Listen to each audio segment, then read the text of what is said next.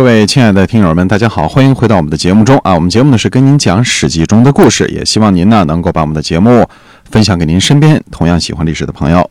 嗯，是的，呃，同样是在公元前五百六十年啊，晋国的智营和士坊都去世了。晋国呢搜于锦上以治兵，就是在锦上这个地方举行大搜，练兵和阅兵。锦上呢位于今天山西翼城以西。这次大搜之中。中行衍荣任中军将兼正卿。我们说这个中行衍啊，从晋厉公那时候就是中军佐，对吧？嗯，这个熬到现在了，呃，中间隔了一个，隔了一个这个，就是从这个栾书之后又隔了一个智营，对吧？才轮到他任中军将。士盖呢为中军佐，赵武呢为上军将，韩起呢为上军佐，栾衍将下军，魏将呢为下军佐。由于没有合适的人选呢，就没有设立新军将和新军佐，让新军的十名高级官吏啊听命于下军，就这么安排的啊。当时的晋国呢，每一军当中啊都有什么呢？都有这么几个职位，叫军尉、司马、司空、余尉和侯衍这五个职位。嗯，正副各五个，加起来十个官儿。对吧？嗯，这是十名高级将领，每一军当中的十名高级将领。那么军位的具体职位是什么呢？不知道，也可能是后勤参谋，或者是这个总长之类的官职啊，级别较高。他在五五个官职当中是最高的。那么司空从名字上来看呢，是管理什么营垒啊、驻地啊、帐篷啊这些事儿的，对吧？司空嘛，司这个司空在国家当中就是建城池的，对吧？嗯嗯。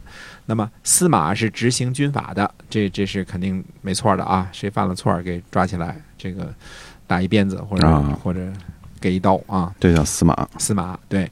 那么呃，余位呢肯定是管理战车的，这个余就是这个战车嘛，对吧？我们舆论这个这个余啊，这个这管理战车的啊，这部分呢可能是特殊兵种的职位，属于这个。呃，骑兵不不是骑兵，车兵对吧？管理车兵的对吧？侯衍呢是管理什么侦察、间谍之类的这个事务的，呃，派出去侦察一下前方这个道路上敌人有有没有埋伏，对吧？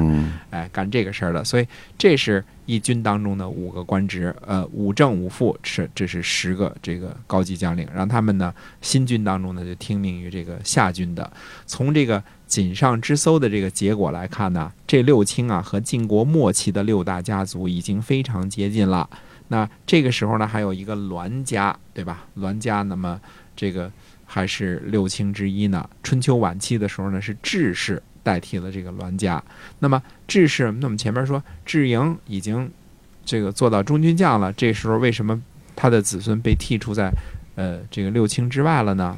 没有智家呢，没有失势，只是呢，这个智营的子孙呢年纪都很小，太小，现在不能够提拔呢。晋悼公一朝呢，最明显的上升家族呢是不久前才被重用的魏家，对吧？嗯，这是特别明显的一个上升的这个家族啊。呃，魏将呢通过自己的德行和努力，成为晋悼公一朝的红人儿，晋升六卿，成为晋国的这个显赫家族。呃，那么。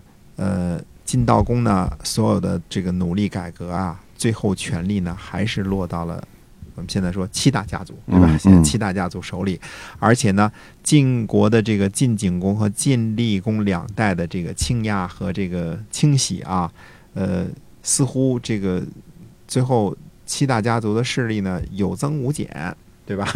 我们前面说过啊，鲁国通过建立三军，奠定了这个鲁国三环的这个位置，开始架空国君了啊。这个这个征程已经开始了。现在这个晋国呢，好像还是在精明强干的晋悼公的掌握之下。不过他的后代啊和七大家族之间能不能产生这种君臣之间的平衡呢？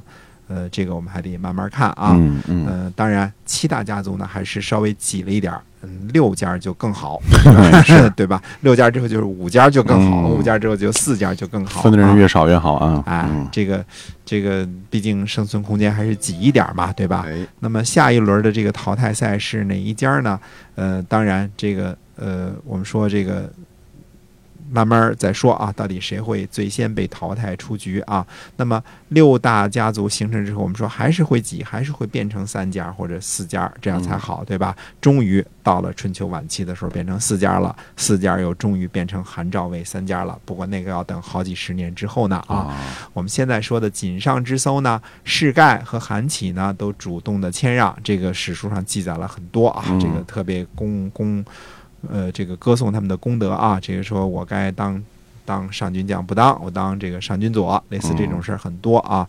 这个比如说都主动容让中行衍和赵武，这个位居自己之上啊。晋国的君臣呢，非常的和睦，这个是政治清明的一个特别主要的表现。呃，所以晋国这个时期呢，是一派的蒸蒸日上的景象。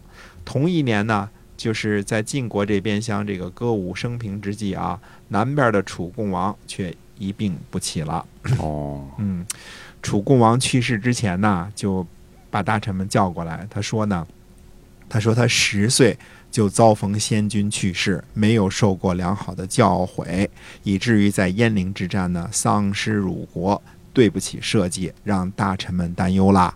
都是因为他没有德行，所以他说呢，他死以后呢，一定给他选一个恶世，陵啊，叫楚灵王或者叫楚厉王。对。乱而不损曰灵，掳杀无辜曰利。这个利和灵都是有自己的定义的啊，还有许还有其他许多坏的事儿，都不是特别好啊。这个灵啊、利啊、忧啊都不好啊。那么群臣呢就不答应，反复呢，楚共王反复命令了五次，群臣呢最后临死了，国君对吧？说答应吧，就就就要叫你，或者叫楚灵王，或者叫楚厉王，就这么答应了。嗯。楚共王死了之后呢，这个令尹子囊啊，跟大臣们的询问谥号，说我们到底给这位这个升天的国君起什么名啊？以后大家叫他楚什么王啊？嗯，大臣们都说说国君已经有命令了，这不叫灵就叫利，对吧？嗯，这子囊就说呢，他说国君的命令呢是让我们恭敬，那就是恭的意思。嗯，他说我们用恭来做这个谥号有什么不行的呢？于是呢，就给死去的这位国君呢谥号为楚共王。啊，楚恭和共啊，就是恭敬的恭和这个共产党的共啊，这个这两个是通假的啊。恭就是共就是恭，恭就是恭，哎，他就是恭敬的意思啊。这大家也都同意了，是这叫楚共王吧？楚共王呢，十岁继承楚庄王留下的楚国啊，二十五岁兵败鄢陵，呃，上了一只眼睛，执政呢总共是三十一年。这三十一年以来，可以说是兢兢业业啊，连年征战。虽然楚晋争霸当中呢，楚国落了下风，失去了郑国，但是，呃，真的上真的是算上一位啊，这个兢兢业业的君主。嗯，而且呢，这个死前呢，能够认识自己的失误啊，在谥号的问题上呢，非常的谦恭。嗯，谥号为楚共王，不亦疑乎？